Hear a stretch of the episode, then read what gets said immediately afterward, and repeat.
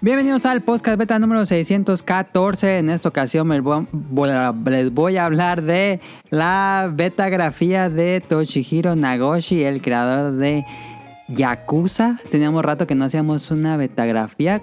Creo que la última ha de haber sido la de Yuji Horii o la de Suda 51. Son estos episodios donde les contamos la vida de estos desarrolladores importantes japoneses. Eh, y ahora toca turno a Toshihiro Nagoshi, que es una persona muy excéntrica.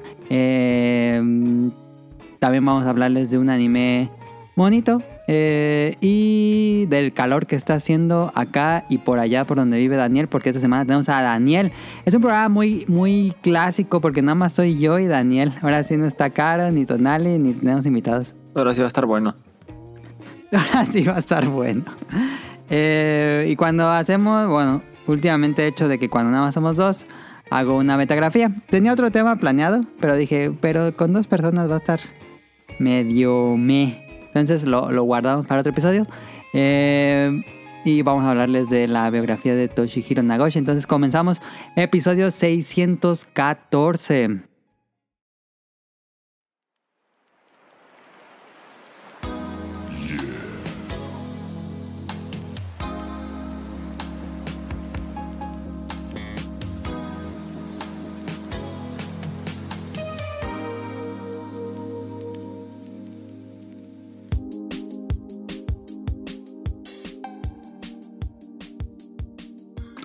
Eh, como ya escucharon, tenemos a Daniel. Daniel, ¿qué falta en la semana?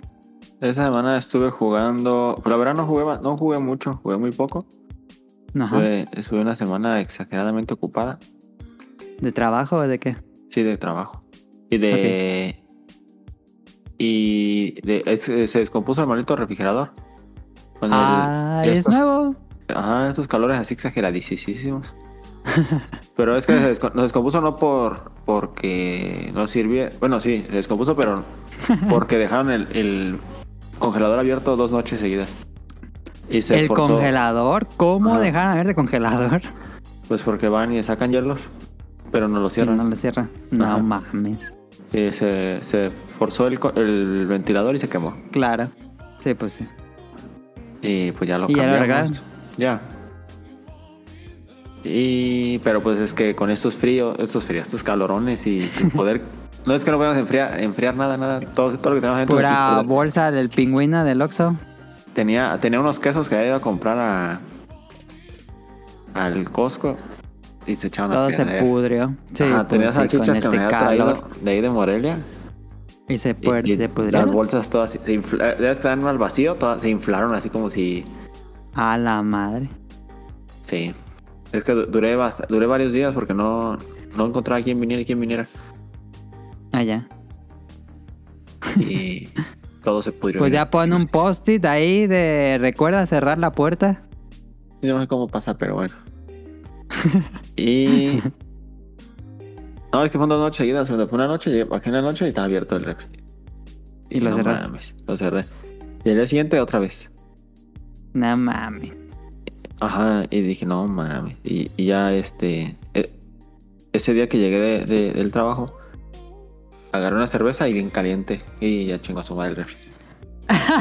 y lo dejé, lo desconecté. me ac- Dije, no, pues a ver si a lo mejor hizo, se hizo escarcha allá adentro, porque como se quedó abierto, Ey.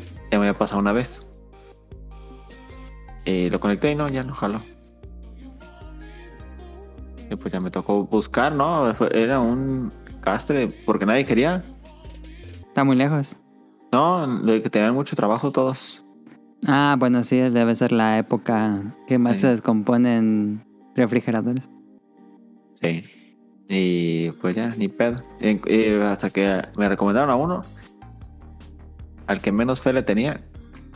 Y ya vino y Y ese mismo momento se fue y dijo, ah, ese, nomás así lo vio y dijo, ah, es el ventilador, ya se jodió. Dice, "Eso- esos refres sa- salen malos del ventilador. Ah, ya. Y ya se fue, regresó y ya, ya traía el ventilador. Y me dijo, ¿vas a querer el arreglo o no? Y no, pues, ya, lo, ya lo trae. Bien caro el ventilador. O- 850 pesos ya con mano de obra. Ah, estuvo bien. Ah, no estuvo tan caro. Le llamé a, lo- a los, a los de la MAVE, Ajá. pero me cobraban 450 nomás por venir. Y tardaban Ajá. 15 días y dije, no mames. No mames, 15 días se Yo- maman. Yo como le hago para 15 días sin refri, no mames. y, y ya. Y ya esa fue mi anécdota. ¿Y qué, y qué jugué? Y es- me fui mucho del tema.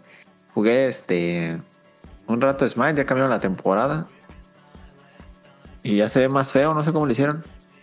De por sí ya se, ¿Se ve veía feo? Nah, es, es... Ah, Smite. Pen- Pensé que Fortnite. No, Smite. Smite. Sí, Smite. No, Fortnite no mucho que no veo Smite. Fortnite ya me di por vencido, ya no voy a volver a jugar Fortnite, pero. Porque ya no tienes 15 años. Ajá, mucho de eso y más también que me desespera que tiene muchas mecánicas que son muy muy de que las do- de dominar y Ey. hay veces que ves algún morro que por ejemplo una la te- un, ponen la telaraña de Spider-Man y hay morros que se van así agarrar y agarrar por todos lados y de escopetazo y se agarra y todo un escopetazo y, Ok. y pues tú no sabes ni qué pedo no- el vato se te sale de la mira y te matan y estás, te están burlando de ti y- Pues sí, es un juego que va cambiando constantemente y tienes Ajá. que estarle jugando si no te quedas atrás. Sí, y la verdad, pues como para que se estén burlando de mí, yo no tengo el tiempo para, para dedicarle, la verdad. ¿Pero cuándo fue última vez que jugaste Fortnite? Eh, Casi como la semana pasada, creo. Y no, la verdad no me... Ah, que pensé que ya no lo jugabas. La verdad no, ya no me llamó. Ok. Y... Y...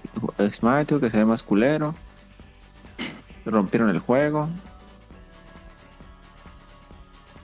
Y ya. No, no, no jugué nada. Ah, bajé uno que se llama como... Warhammer, que es como Diablo. Como Diablo.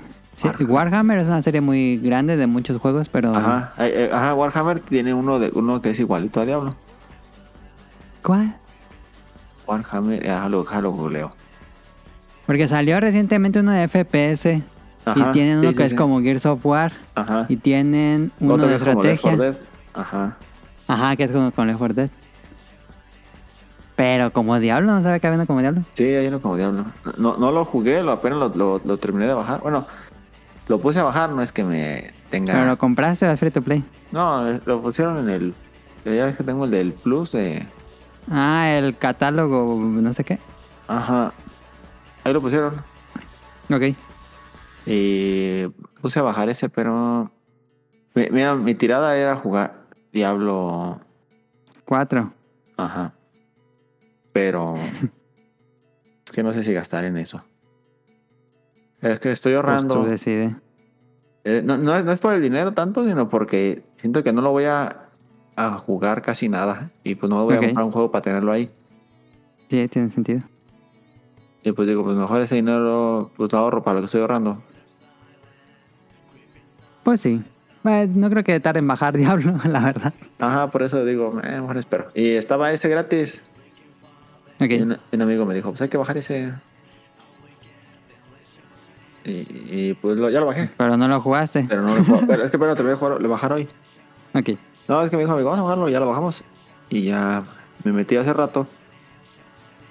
Y ya íbamos a jugar y me dice, ay, yo no lo he bajado. Y Qué pues, no. bien. Y pues es velocidad michoacana de la que bajas un juego cada dos días. Velocidad michoacana, ¿cómo? ¿A qué te refieres? Ah, la de Morelia, es que esa de acá velocidad en Guadalajara pues es mucho más rápida que en Morelia. Ah, ya. Ay, me subieron la velocidad de internet, creo que nunca me ha pasado en la vida. ¿Cuánto te ahora? Se supone que tengo 75 megas, pero siempre está estable a 50. Es raro que Ah. suba más de, Sí. 70, de 60. Ajá, ya creo que tiene 80. Ajá.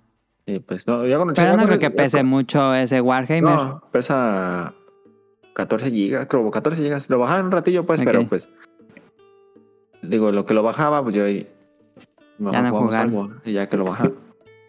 Sí. Ok. Yo estuve jugando el... Pues que ya, ya saben que estuve jugando el Tears of the Kingdom.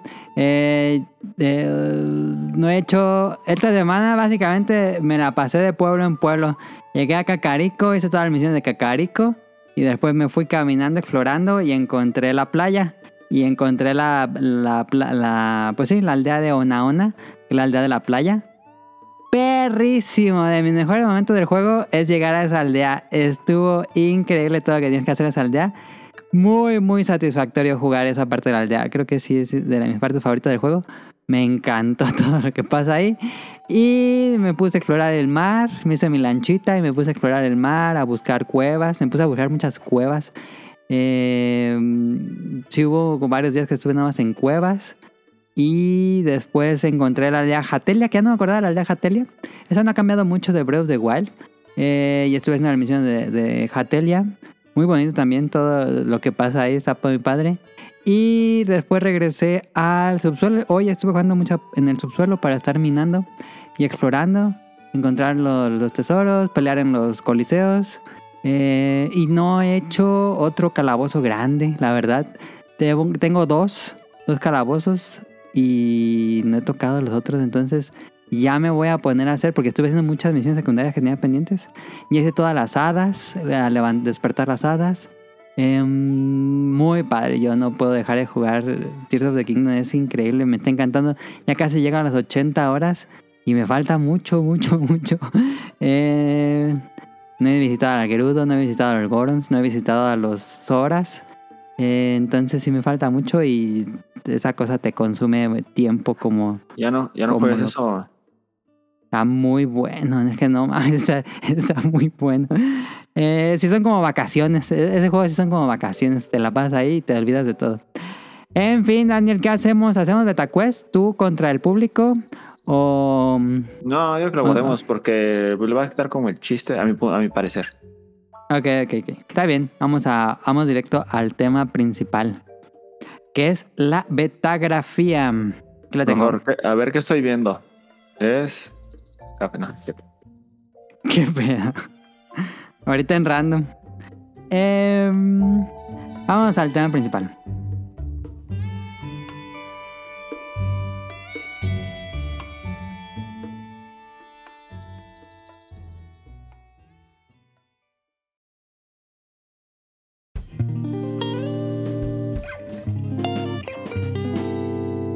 tema principal.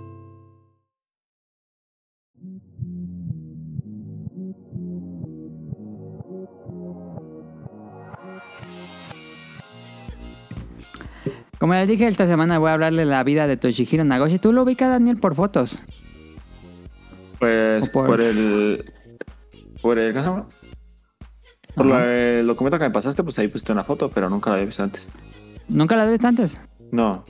¿No has visto sus fotos con un montón de modelos y actrices porno y él con unos eh, chamarras de piel de tigre y cosas así? No. Es un personaje muy excéntrico. Después de que empieza a hacer Yakuza, cambia radicalmente su imagen. Ahorita hablamos de eso.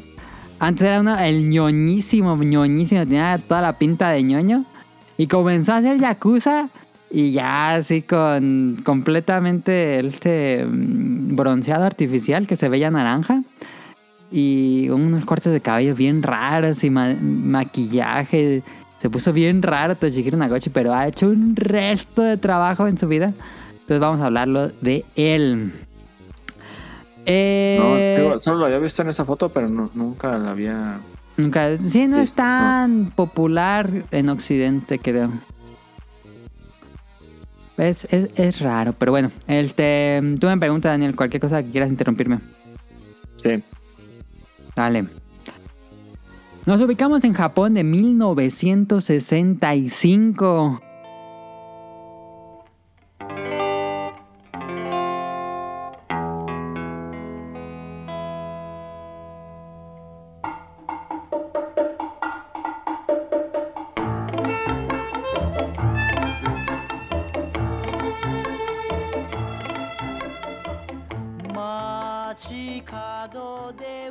A mitad de los 60 en Japón, en un pequeño pueblo pesquero que se llama Shimonoseki, sigue existiendo, y él está en la prefectura de Yamaguchi, el 17 de junio de 1900. El 17 de junio, Daniel. ¡Ay! ¡Qué coincidencia tan extraña! Hoy es el cumpleaños de Toshihiro Nagoshi. ¿Y neta que no planeé esto? Qué chistoso. hoy, en un día como hoy, pero de 1965, nacía Toshihiro Nagoshi. Bueno, para aquellos que nos escuchan cuando ya se publique esto, esto lo estamos grabando un sábado 17 de junio.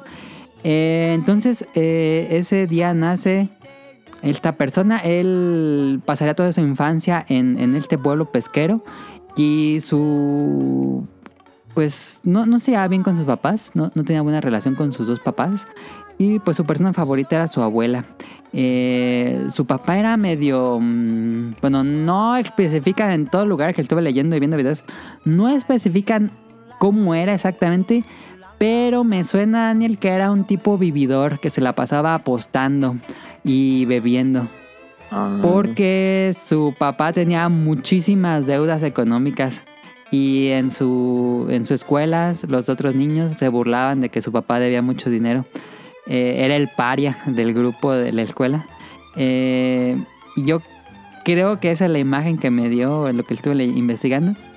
Entonces, cuando ya crece, bueno, vive toda su infancia ahí en, la- en el pueblo, crece para, para estudiar la universidad, se muda a Tokio y eh, comienza una carrera en cinematografía. Le interesaba interesar artes visuales o, bueno, cine, básicamente.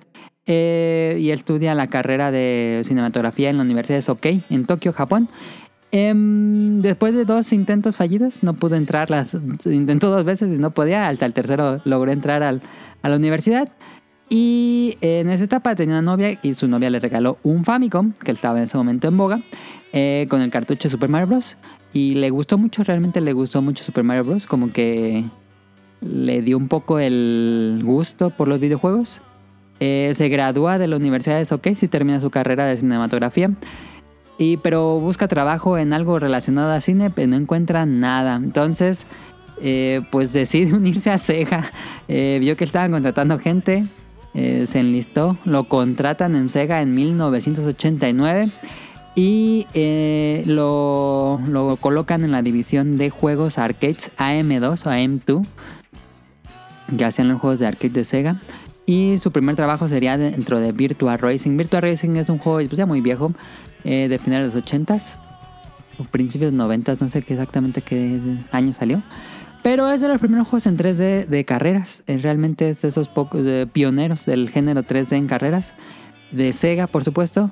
Y él lo pueden trabajar ahí. Pero como en ese momento, pues ya comenzaban un poquito los juegos 3D a, a- bueno, los juegos empezaban a saltar del 2D a 3D. Eh, él dice que pues nadie en el equipo sabía como los principios básicos de fotografía, de cine, de dónde colocar las cámaras. Entonces eso le ayudó muchísimo porque él ya tenía todos los estudios de su universidad y les ayudó muchísimo en el equipo para saber dónde colocar las cámaras, dónde se vería mejor y todo eso.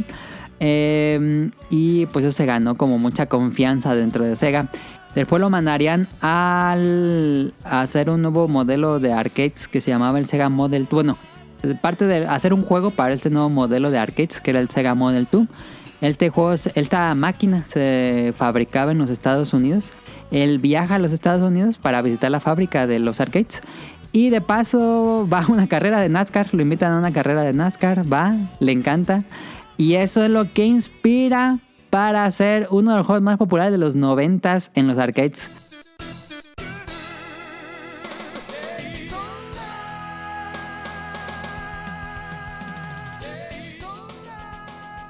Daytona, it's gonna win. Él básicamente hace Daytona USA, que bueno, es el Daytona como lo conocemos.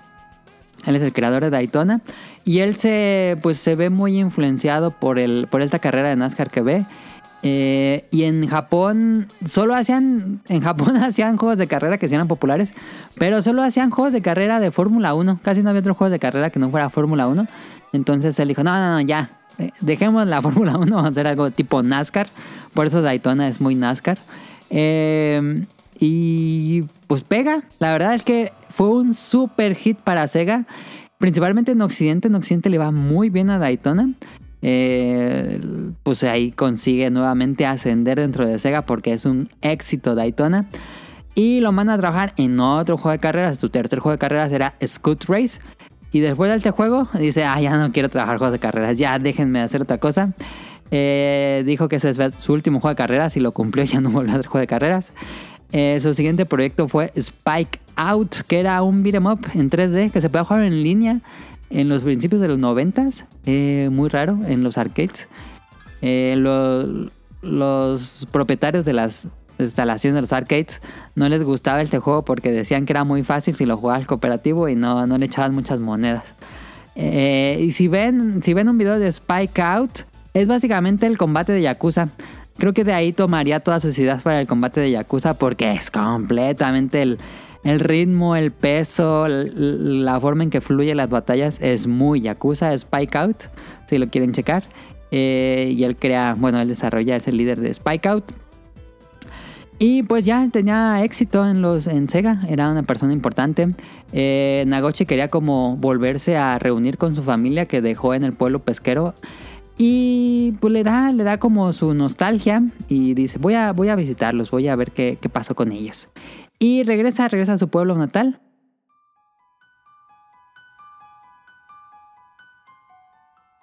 Pero ocurre una tragedia. Su casa se incendia por completo y muere su abuela, que era su familiar más querido. En este incendio se muere su abuela.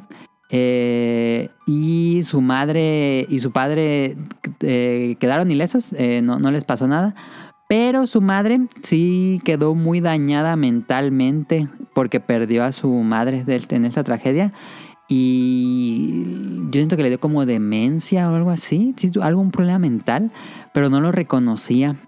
Eh, le pasó ahí algo extraño a su madre y eso hizo que pues su padre tuviera que hacerse cargo de todo y él también. Entonces eh, ahí nuevamente se pues se formó esta de nuevo esta relación entre su padre y Nagoshi. eh, como que nunca había sido muy cercano a su papá hasta este punto, entonces como que ya ahí cerró ese ciclo de, de que ya otra vez se contentó con su papá.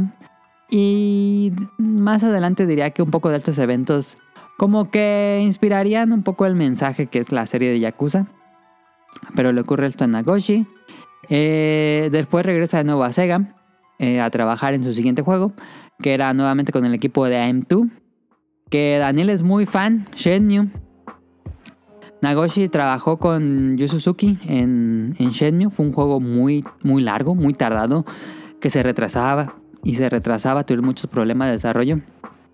Pero confiaban tanto en Nagoshi que Yu Suzuki ya estaba medio mal porque el desarrollo había durado muchísimo. Y le dijeron a Nagoshi, a ver Nagoshi, ya, tienes que terminar el juego. Te vas a encargar de terminar el juego. Y él fue el encargado de productor y director de Shenmue en los últimos meses de desarrollo. Porque ya Yu Suzuki estaba muy acabado para ese momento del desarrollo. Y él termina, él termina de, de- de dirigir Shenmue porque Yu Suzuki eh, le dijo, confío plenamente en ti, sé que tú puedes acabar el juego. Y, pues este... Nagoshi pues termina el juego muy cansado, aprendió mucho de Shenmue, aprendió que debe, de, debe haber un orden a la hora de desarrollar un juego, si no todo se cae. Y, y aquí como que aprendió cómo, cómo ordenar un equipo, porque en serio fue muy catastrófico el desarrollo de Shenmue. Que costó muchísimo dinero, como saben, Shenmue costó muchísimo dinero y según dicen los rumores, que también eh, es altamente posible porque el Dreamcast vendió muy poquito. Es que si incluso si todos los que hayan, habían comprado un Dreamcast hubieran comprado el juego, aún así hubiera perdido dinero Sega. Eh, entonces, pues ocurre eso, lanzan Shenmue, eh, le va relativamente bien. Eh, eh, Nagosha mencionaría que él no le gustaba Shenmue. Que él decía, está bien la idea de Yu Suzuki, pero a mí no me gusta cómo está quedando el juego. Eso lo revelaría después. Eh, ¿Tú sabías todo esto, Daniel? No. No sabía, pero está muy interesante. Ah, pero entonces el, el que hizo el Shenmue, el que lo empezó a hacer, ¿quién fue? Ah, fue Yu Suzuki. Yu Suzuki había hecho... Ah, Bueno, él es el creador de, de Shenmue y también muchos juegos de arcade de Sega. Pero sí, él te lo termina Nagoshi. y el 2 también lo va a hacer. Y 3. El 2 lo hace, no, el 2 ya se encarga de nuevo Yu Suzuki. Ah, El- en el 2 ya no tiene relación Nagoshi. ah, ya, ya. Eh, después de esto, pues pasa lo que tenía que pasar. Eh, Sega cae en bancarrota, bueno, una especie de bancarrota, aunque bueno, anuncian que van- ya no van a hacer juegos para, mm, para consolas, van a, descontinúan el, el Dreamcast y ya no hacen juegos eh, exclusivos para Dreamcast y se comienzan como tier parties desarrollando para PlayStation y Nintendo. Eh, Nagoshi menciona que se sentía como que hubieran perdido la guerra, como que en la- el, el, el ánimo en las oficinas de, de Sega él estaba por los suelos cuando pasó todo eso. Pero él dice que se sentía muy liberado. Dice, finalmente vamos a hacer juegos para todas las consolas. Entonces él, él dijo que él se sintió como muy liberado de, de que tenían que hacer juegos para, para las consolas de Sega. Imagino que era menos el riesgo de que tu juego saliera mal o bien, porque de todos modos había muy pocas consolas vendidas. Entonces eh, él menciona que se siente libre. Y en ese momento Sega hace un re- mm, replantea toda la compañía, hace una reestructuración porque antes hacían muchos juegos arcades, pero estamos hablando de los inicios del 2000, las arcades ya no vendían como los 90s, entonces eh, ya no iban a hacer tantos juegos para arcade Sega, entonces pone, agarra todos sus equipos y los reestructura a esos 10 equipos que iban a hacer juegos para consolas. Y Toshihiro Nagoshi, desde que estaba trabajando con Sega, digo con Shenmue, eh, fue a los altos mandos de Sega y le dijo, yo quiero mi propio equipo de desarrollo. Porque él había estado trabajando en otros equipos que ya estaban, pero decía, yo quiero el mío, mi, equipo de desarrollo. Y le dijeron, sí, pero primero acaba Shenmue. Y sí, acabó Shenmue todo. Y cuando hacen esta reestructuración, le dan su propio equipo a, Na- a Nagoshi, que se llamaba Amusement Vision. Él te sí era completamente a cargo de Nagoshi. Y eh, pues él comenzarían con su primer juego. Que le di- como estaban en crisis en Sega. Y los de arriba le dijeron, tenemos que hacer juegos baratos y que vendan bien. Porque cuestan muy caro hacer los juegos. Entonces eh, Nagoshi se pone el, el objetivo de hacer un juego barato y que sea interesante. Y eh, desarrolla, no sé, Daniel, si sabías que él hace Super Monkey Ball. Él, él es el creador de Super Monkey Ball. Ah, y ese no es el sabía. objetivo. El Super Monkey Ball fue un juego que desarrollaron como 10 personas en bien poquitos meses. Y pues no ocupa botones, es nada más moverlo con la palanca. Eh, y es un. Fíjate, sale en Japón y le va horrible al juego, no, no vende nada. Pero sale en Occidente y es un super hit para Sega. Le encantó a la gente en Occidente. Qué raro que en Japón no pegó A mí me gusta mucho. Super, Super Monkey Ball y en Occidente le va muy bien. Y le dijeron, le aplaudieron mucho en Sega de que, de que hiciera un juego que saliera muy barato. Eh, entonces después eh, Sega comienza a trabajar con Nintendo, la compañía rival de toda su vida. Y Nagoshi va a ser el encargado de hacer el primer juego para Nintendo. Y que eh, sería Super, digo, F0 GX para el GameCube. Él lo dirige Nagoshi, perdón. Y se reúne con Shigeru Miyamoto, que para él es una superestrella. Nagoshi alaba a Miyamoto. Él dice en una entrevista que es como ver un virus. Decía que era como una superestrella. Cuando se reunía con él, no se creía que podía estar enfrente de Shigeru Miyamoto. Porque él sí sentía que era como, como un virus. Él decía la palabra que era como un virus. Y eh, se reunían con Nintendo para, para las juntas de desarrollo de juego del, del F0. Y le sorprendió que Nintendo desechaba ideas aunque fueran buenas. Solo tomaba las mejores ideas de la junta.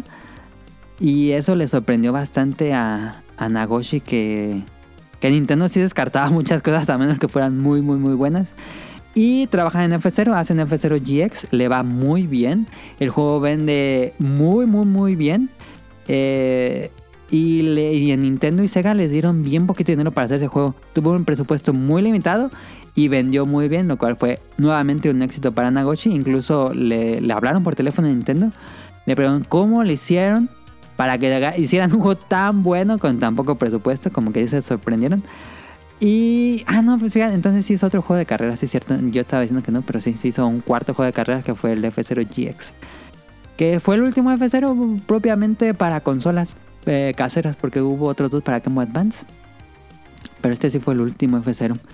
Fue de Sega y de Nagoshi. Y bueno, ahora sí pasemos al por lo que conocemos a Nagoshi. Eh, comenzaría su siguiente proyecto para el PlayStation 2 eh, con su nuevo equipo Amusement Visions. Y pues estaban pensando en ideas, ¿qué hacemos? ¿Qué hacemos? ¿Qué hacemos? Entonces Nagoshi les dijo, vámonos todo el equipo, vámonos a beber. Entonces toda una semana se iban por las noches de juerga a, a los bares, a los izakayas, a beber. Y eh, eh, así en estas pláticas, pues pensaban en ideas para su siguiente juego. Pero en una de esas salidas, en un, iba a entrar como un casino, pero vieron unos tipos muy intimidantes en la entrada, ahí bajando de unas camionetas. Y como que les dio miedo. Y dijeron, no, mejor, mejor vámonos. Y ahí nace el tema. Y si los hacemos un juego de yakuzas, eh, ahí comenzaría la idea.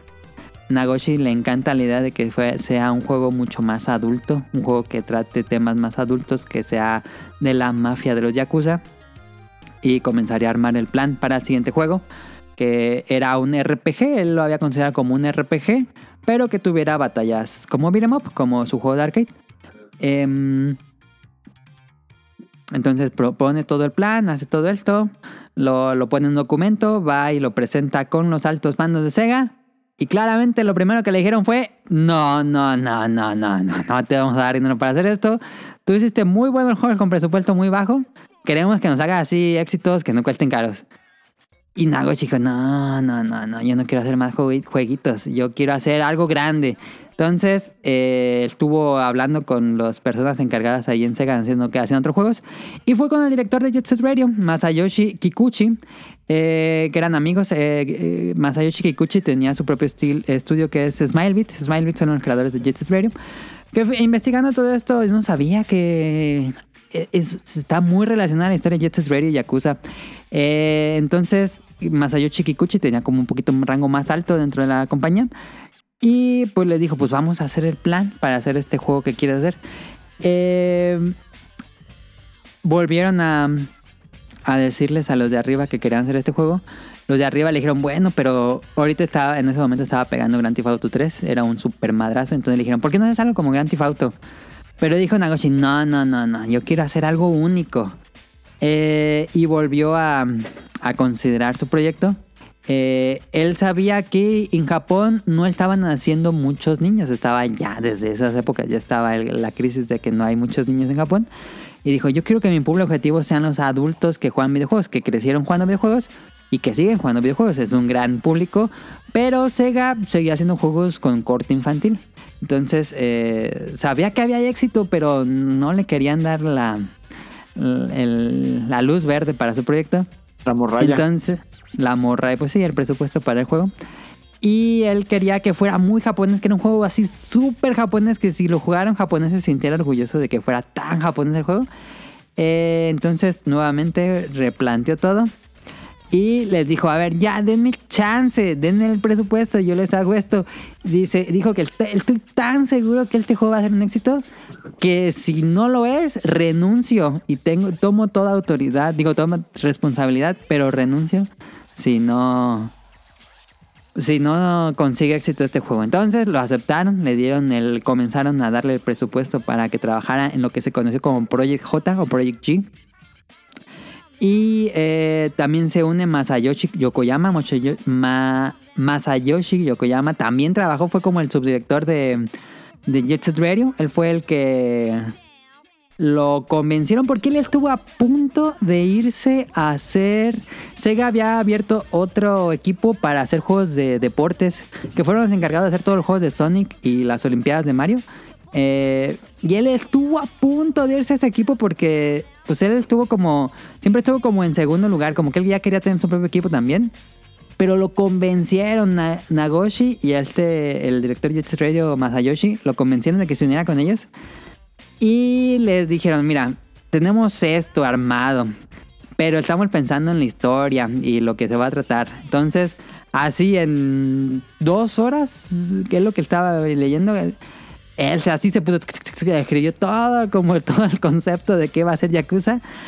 Y en la presentación de la tarde de, de ese día, les dice, miren, ustedes tienen esto, alto lo que va a pasar. Y le dijo, este personaje va a ser este personaje y va a ser una rivalidad y luego va a haber una niña y va a haber un robo de dinero y como que ya así puso todo en un plan, la historia del juego y los personajes y los personajes cómo se relacionan todo. Entonces Nagoshi estaba completamente impresionado por lo que había hecho como en dos horas. Eh, y finalmente tenía la historia compleja que, que- que quería Nagoshi porque si va a ser un juego para adultos, tiene que tener una historia para adultos. Entonces, eh, eh, terminaron encantados, pero Nagoshi le envió la historia a uno de sus amigos, que era un escritor de novelas de misterio japonesas y crimen, em, que era muy popular, muy, muy popular en esa época. Le manda el script y le responde con una hoja. ¿Qué es esta estupidez? Eh, pero el, el escritor profesional eh, les dijo, mira, está bien, pero les falta muchísima investigación del mundo Yakuza. Entonces, váyanse al Distrito Rojo, váyanse a Shibuya, váyanse a Kabukicho, váyanse a, a Shinjuku eh, y métanse a bares, investiguen cómo se mueve, cómo es la jerarquía de las bandas y todo eso. Porque le falta muchísima investigación y lo hicieron, hicieron. Y todo el equipo de nuevo fue a bares y a investigar todo. Eh, y por eso se siente como muy realista, siento yo, Yakuza. Em, entonces, eh, también consiguieron, como en, Jet, Set Radio habían contratado a varios grafiteros profesionales que hicieran los, los tatuajes, los, los grafitis de Jet Set Radio. Entonces, para Yakuza eh, contrataron a un artista tradicional de, de tatuajes, que es el que hacía de los, de los Yakuza, los, los clásicos de dragones. Eh, también que fue, en su momento fue muy polémico el juego porque el, el tema de los tatuajes todavía estaba como muy mm, tabú en la sociedad japonesa. Y que un juego mostrara tan fielmente los tatuajes si era como medio tabú. Digo, ahorita ya no nos sorprende, pero en su momento sí fue algo que causó ruido. Y también eh, contrataron a un músico de Sega para que hiciera todo el soundtrack, que se encargara de todo el jue- juego. Y querían que fuera realista, porque Shenmue tiene mm, anuncios de la coca, tiene marcas reales, también Crazy Taxi tiene marcas reales. Entonces Nagoshi quería que Yakuza tuviera marcas reales dentro del juego, porque pues iba a estar cambiando en Japón. Y fue a Don Quijote, él mismo, él mismo fue a las compañías. Y el primero que fue fue Don Quijote.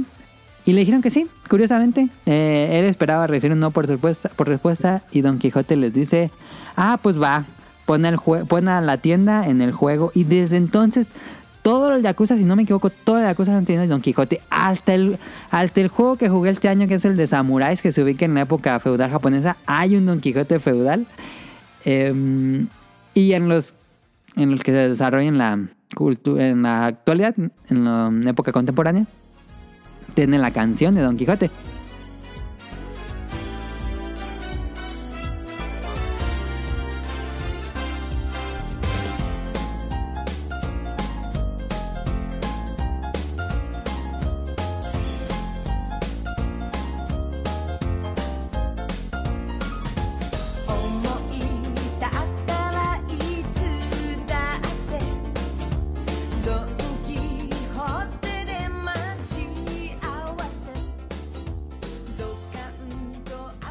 yo conocí la canción de Don Quijote primero en el juego.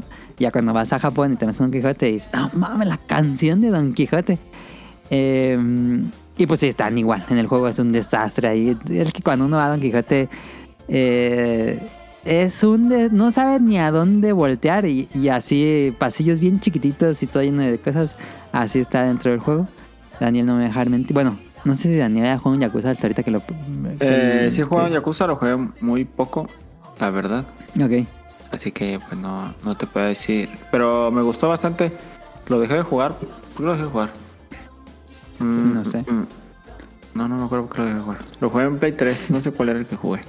Y sí me ha dado ganas de, de regresar a Yakuza. Yakuza 0 o Yakuza 1 Kiwami. Sí, no sé con cuál. Pero sí lo voy a entrar pronto. Ok. Y em, pues va, también fueron con otras compañías como Bose, la de café japonés, también acepta. Varias marcas de licores japoneses también aceptan. Hubo una compañía de autos que sí le dijeron no, no queremos que, los yakuzas manejen nuestros autos. Pero con cada juego, digo ahorita me estoy adelantando, pero con cada juego fueron aumentando más las marcas y marcas que querían estar dentro del juego de Yakuza.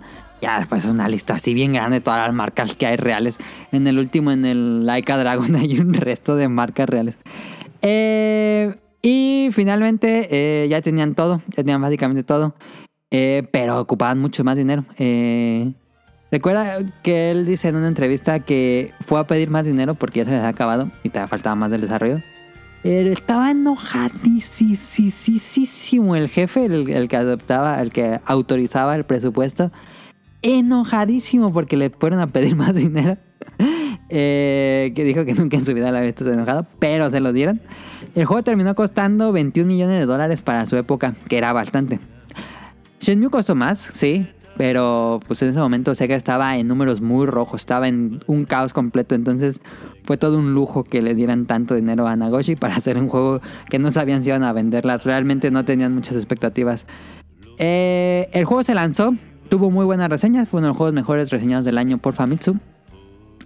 Pero no fue un éxito insta- instantáneo. La verdad es que no, no fue así que día uno se convirtió en super éxito, sino de poco en poco, boca en boca entre los jugadores. Comenzó a vender y a vender y a vender y a vender más. Para el primer mes ya habían recuperado lo que había costado. Para el primer mes ya habían vendido más de un millón- 21 millones de dólares solo en Japón. Eh, y seguía vendiendo. El juego seguía vendiendo bien. Eh, se convirtió como en un ¿cómo se dice? En un sleeper hit que seguía vendiendo aunque, aunque haya pasado mucho tiempo.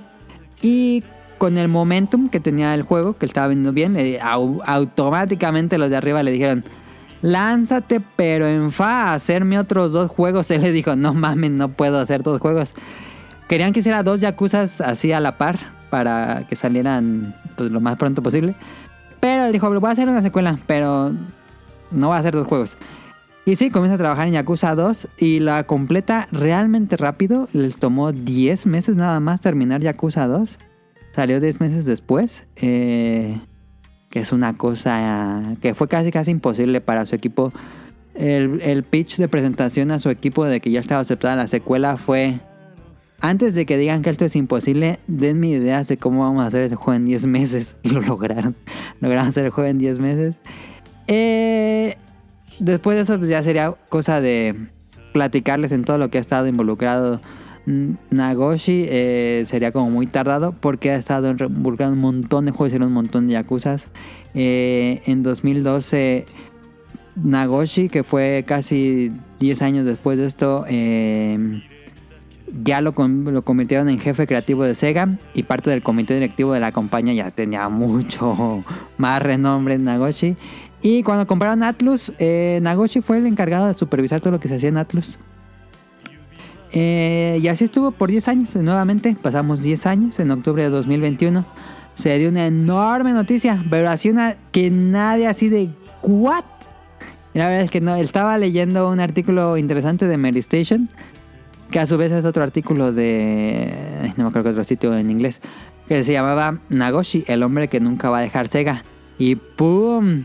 En 2021, hace un par de años, se anunció que Toshihiro Nagoshi dejaría Sega después de 30 años trabajando en, la compañía y se sería fue contratado por NetEase, que es una empresa china, y le darían su propio estudio, por supuesto. Y también se llevó a Daisuke Sato, que había sido el productor de la serie de Yakuza, y Masayoshi Yokoyama, que es el, el que escribió el primer Yakuza, y fue, se convirtió en el líder del escritor de todos los juegos de Yakuza. Eh, e- estas tres personas dejarían Sega para seguir su aventura en NetEase. Desde el 2021 no tenemos eh, noticias de que mm, cuándo va a salir su, su nuevo juego algo así. Eh, Nagoshi ha dicho que quiere hacer algo muy tarantino. Yo espero que no sea tan similar a Yakuza. Siento que si se siente muy similar a Yakuza, no sé. Me gustaría que, pro- que propongan nuevas ideas. Quién sabe qué va a hacer Nagoshi. Tenemos un par de años apenas, entonces es poquito porque está reestructurando su estudio. A lo mejor, no sé, otros dos años para ver algo de su juego, quién sabe. Eh, y pues sí, ah, básicamente así sería la historia de Nagoshi. Déjenme, les digo en qué juegos ha trabajado. Algo que quieras comentar, Daniel. Ah, pues que se lo llevó el. A, a ver si no es de esos estudios que compran los chinos y. Bueno, no, esto esto no es en este caso un estudio, pero pues una persona. Que al final ni hacen nada, Ajá. nomás se van y hacen y hacen y al final no presentan nada. Ha pasado con un montón de cosas.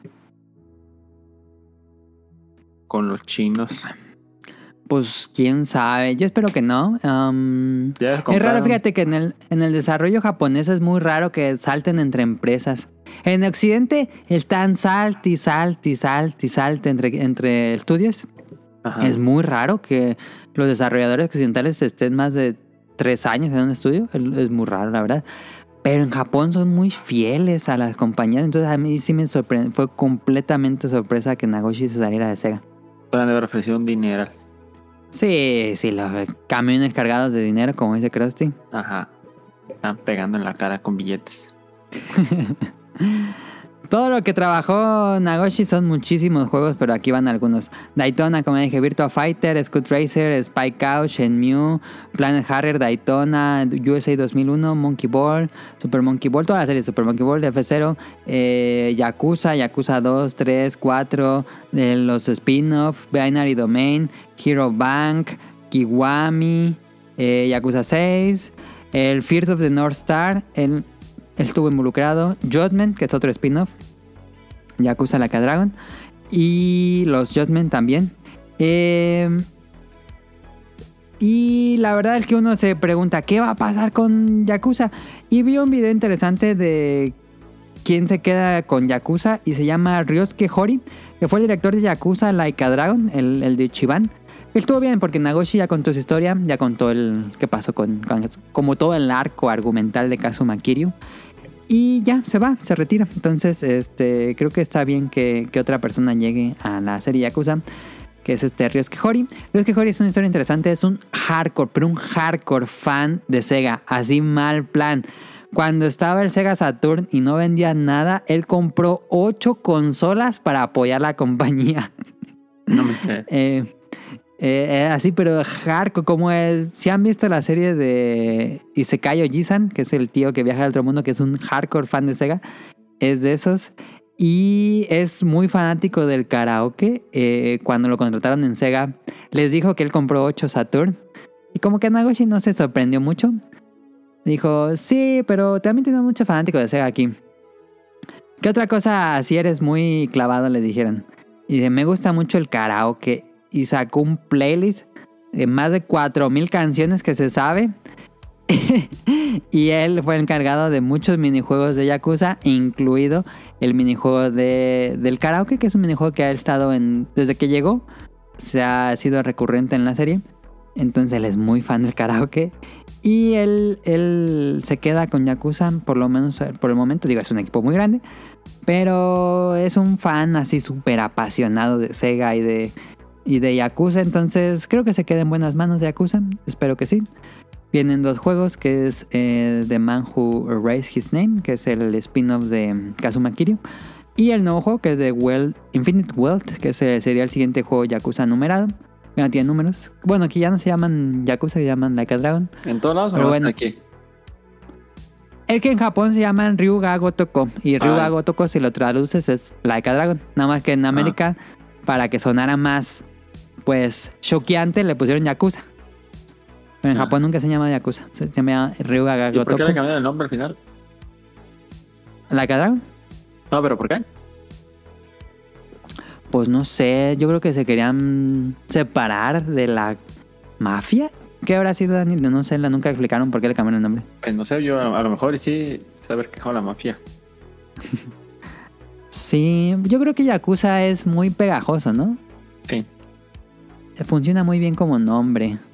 Y ya está muy establecido, pero pues le dieron cambiar a Like a Dragon. No suena mal, pero no es tan pegajoso como Yakuza. Pero bueno, ahí está la biografía de Toshihiro Nagoshi. Espero le haya hecho justicia a este hombre que realmente pues ha pasado toda su vida desarrollando juegos. Espero le haya gustado a Rion, que Rion es muy fan de Toshihiro Nagoshi. Yo la verdad es que no tenía mucha idea de qué habrá sido. Incluso eh, estuve investigando. Bueno, estuve, todos estos días estuve investigando y viendo videos y leyendo artículos. No tenía casi nada de, de idea de que- cómo era su vida, eh, más que, pues, que era el creador de Yakuza, pero estuvo interesante. Eh, se presta, como había dicho antes, que ahora están de moda hacer como en la película del Tennis Nike y la película del Flaming Hot.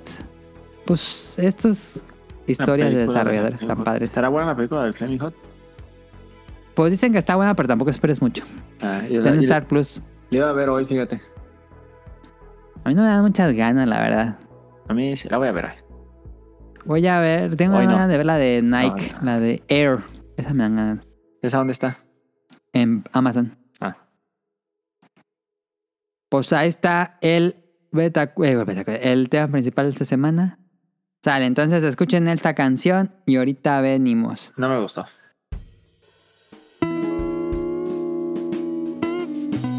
Opening de la semana.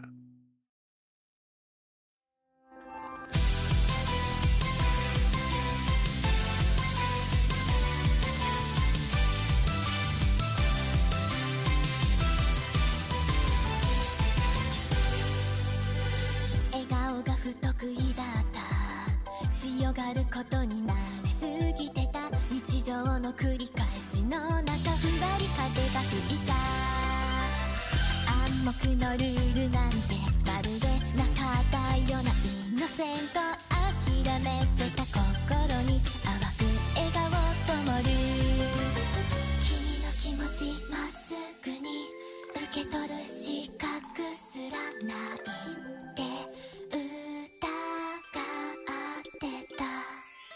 本当はすごく嬉しいんだよ。言葉にできなくて。どんな瞬間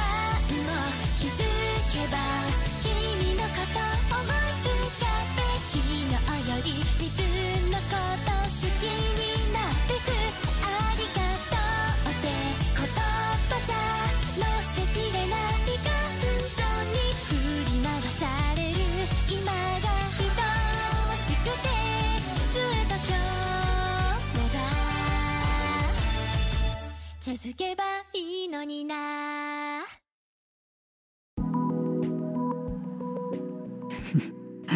Íbamos a hablar originalmente de Heavenly Delusion, pero ya lo empezó a ver Tonali, entonces vamos a esperar a Tonali a que lo termine o lo siga viendo.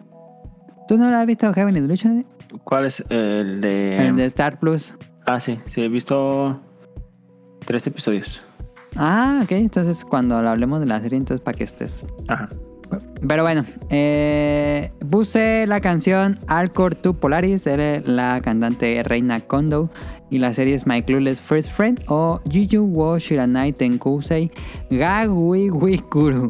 Que no sé cómo se traduzca eso, pero en inglés le pusieron My Clueless First Friend o mi primer amigo despistado, podríamos ponerlo en español. Él está basado en un manga también que se llama igual.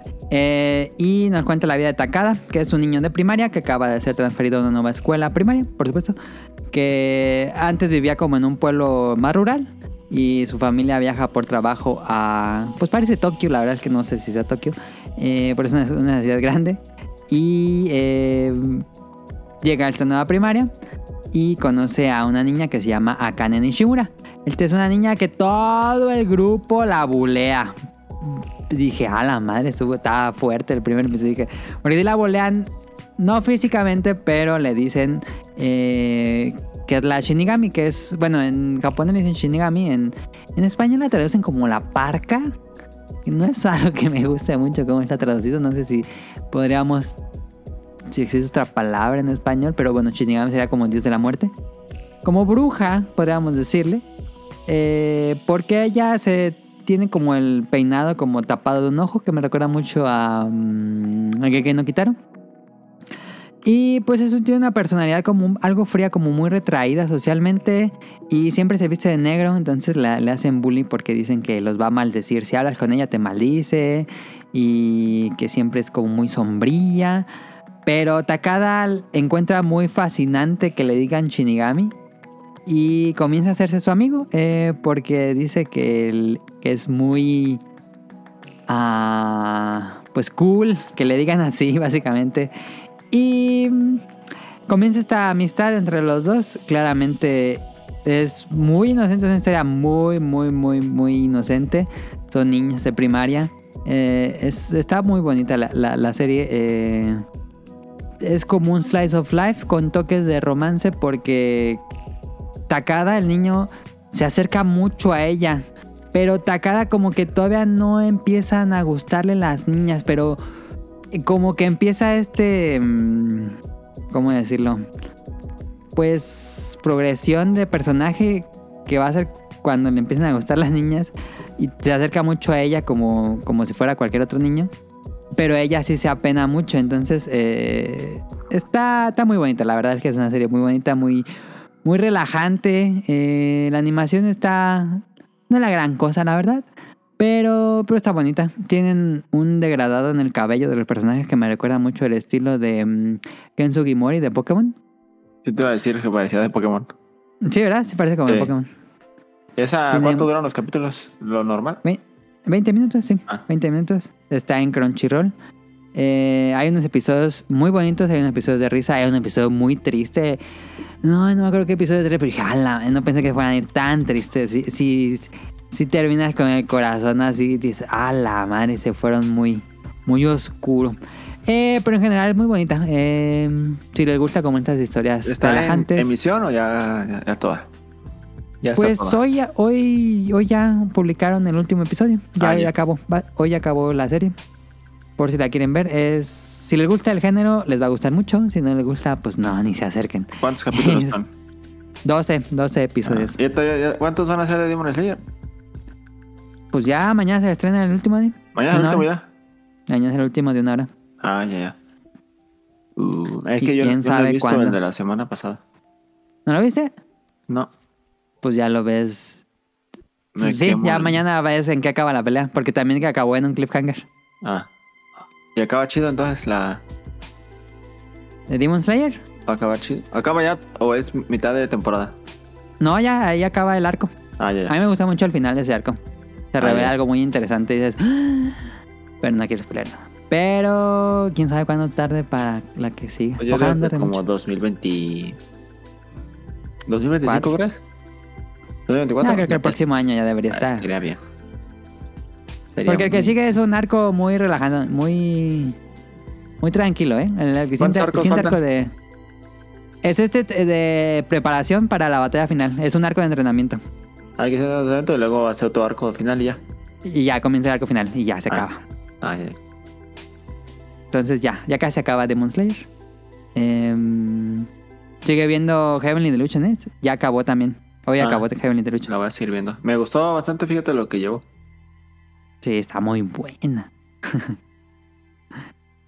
pues bueno, ya la, la platicamos la próxima. Em, vamos a random.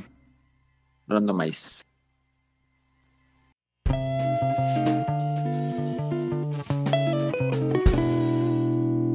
Random.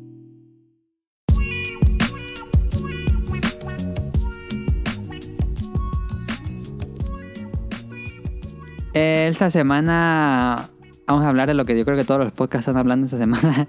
El perro calor que nos está afectando en México. En México tenemos eh, varias oleadas de calor eh, bastante fuertes. Si nos están escuchando en Argentina o más al sur, ahorita están ellos en invierno.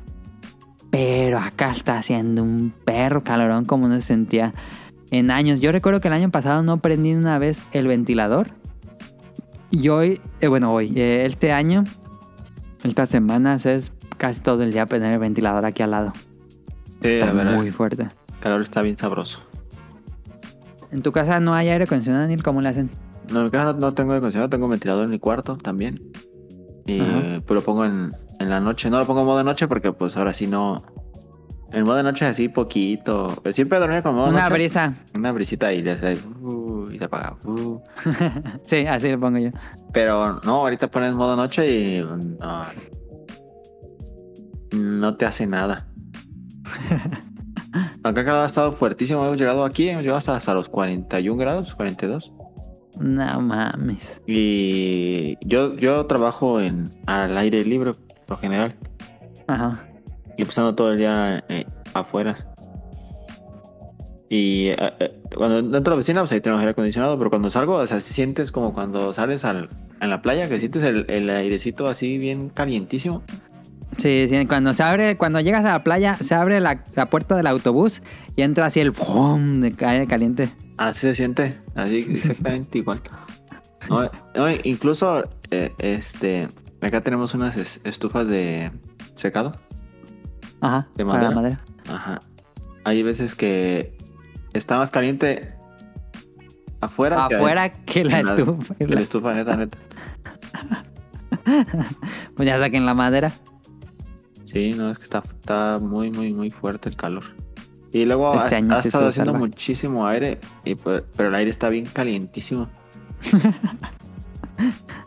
y acá, este. Por la mañana la gente pues toma un resto de refresco y de. ¿Cómo se llama? Los sueros. Ajá, E los incluso- electrolit y eso. Ajá, vas a, a la Guadalajara que está aquí por mi casa y no hay nada de electrolitos. Es como el capítulo de, de Arnold que Que abren no hay helado. no, que no hay ah no no hay helados ni hielo, ¿sabes? La hielera y notan un montón de bolsas todas Ah, rotas. sí, también pasa lo de los hielos, es cierto. Todas las bolsas, los normales que eran las bolsas rotas, las que pues ya no armas una bolsa. Sí. Y no, Nos decía Tonali que él no tiene ventilador en su casa y que fue a cinco tiendas y en ningún lugar encontró ventiladores, estaban agotados. sí, pues sí, no es que el calor en la verdad está así bien exageradísimo. Ah, este año sí se mamó. Esperamos que el siguiente año se calme. Y que pero pues una ya ola- destruimos el planeta. Se volvió una ola más fuerte. Vi, pero no sé si es cierto. Ay, ojalá que no. Hoy se nubló, por lo menos acá en la tarde, se Oye, nubló acá como se que quería llover. acá soltó una lluvia fuerte. Ah, ¿sí? Sí. ¿Y refrescó o solo quedó el ambiente bochornoso del no, sí, vapor? sí refrescó, Ah, bueno. la verdad. Que sí. Ojalá y siga lloviendo ya. No creo, pero ojalá. Ya, pues ya debería estar empezando la temporada de huracanes, quién Sí. sabe. ¿Cuándo nos llegue? Ojalá y no y ya se acaben esos calores. Sí, estado muy exagerado. Pero ¿por qué decía que se duerme en el suelo. Una vez me dormí en el suelo un rato y ya después me dolía la. la- es que me duermo de ladito. Ya, no, yo duermo Sí. de ladito. Ya me dolía aquí la, la, la cadera y ya me subí. El gato también se echa así en el suelo porque no aguanta. Pobres gatos y el perro de Daniel que tiene todo un abrigo. Pero creas que a mi perro como que no le da calor, no sé qué. Según vi, según que los huskies no les da calor porque tienen como que termorregulación. Bueno, el, el pelo también los protege Ajá, del, los del protege sol. del calor, ajá. Y si mi perro lo ves así normal y se, y se acuesta ahí en el sol y no, no le da calor. Mi gato sí busca en la sombra siempre. Sí, el gato sí. El gato sí les da calor, fíjate, eso sí he notado los gatos. Sí. Les da mucho calor. Pero sí ha estado fuerte en... ¿Tengas alguna anécdota graciosa, Daniel, con el calor? Una anécdota esa, pues más la de que se me descompuso el refri en el mero calorón. Ya nos cantas. la de, ah, acá pues en mi oficina pues te- tenemos refri. Y todos, Ajá. al principio un vato me daba una botella de agua. Y me decía, ah, échame al congelador, haz paro. Y ahí, pues yo sí le hacía el paro y ya, pues ahí. No, hombre, ya al último ya eran como, pasaba y todos con su botella que porque se la llevaba al congelador. no me tocó ya mandar a la verga a todos, pues es que, como andar lleve y lleve botellas. Ya ni se calentaban de tantas que eran. Digo, se enfriaban de tantas que eran. Pues sí se enfriaban, pero pues es que pues ando trabajando, no puedo, porque pues ellos no pueden ir a la oficina por la botella, pero yo digo, Ya "No". eras el aguador. Sí, ya me decían, oye, haz paro con la botella, no. Ya cuando eran una vez que fueron como seis, ya les dije, no, ya no le voy a dar la botella, ya no le voy a dar botellas a nadie, esta última vez. eh". Nadie se ha desmayado o algo así porque luego trabajan en- bajo el sol. Pues tra- los que trabajan bajo el sol tratamos de, de hacer que hacer las actividades en la mañanita, que son actividades bajo el sol. Y ya hasta en la tarde, pues ya no, no hay este, no, hay- no todas las actividades son a- abajo de, en una, en las naves industriales ahí ya no hay tanto pedo, pero también como es de lámina, adentro se hace un Te pin- calienta un No, horno. hace un pinche horno, sí, Sí, techo de lámina. No mames. no, hace un puto cabrón. Ah, sí, está haciendo mucho calor. A ver, ojalá a ver qué pasa, pero. A mí no me gusta el agua fría, pero ahora sí me he estado metiendo al congelador mi botella porque la neta. Y a mí tampoco me gusta el agua fría, pero así le he echado hielos a mi botella también. Sí, yo sí, no, no, no soy fan del agua fría, la verdad no me gusta nada, nada, nada. Pero ahora sí lo, ahora sí lo he estado disfrutando. Pero así, pero con recomendación tomen mucha agua, porque si uno suda bastante. Sí, yo, sí tomo- ah, lo- yo lo que hice fue me compré esas mangas de las que usan los, los de las combis. Ajá. Sí, sí, Unas sí, especiales, obviamente, que son con protección UV. Sí. Y ya son las que traigo porque si para, no, en rato no me voy a pinche dar algo. Pero bueno, ojalá que pase pronto estos calores. Daniel, algo que tengas para cómprame, nos vamos a las preguntas del público. Cómprame. Ya tengo, tengo una anécdota de cómprame, una anécdota mala.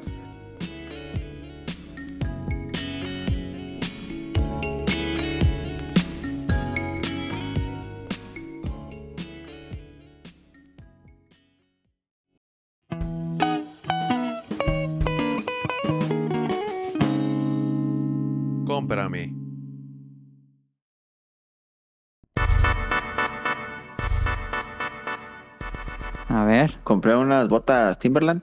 Para el, Ajá. Yo las compré para el trabajo. Ajá. Y ya me llegaron. Y ya cuando llegaron, eh, yo las vi medio raras. Una, una bota nada más. Porque es- el, el- como que no había pegado muy bien el la suela o no sé cómo.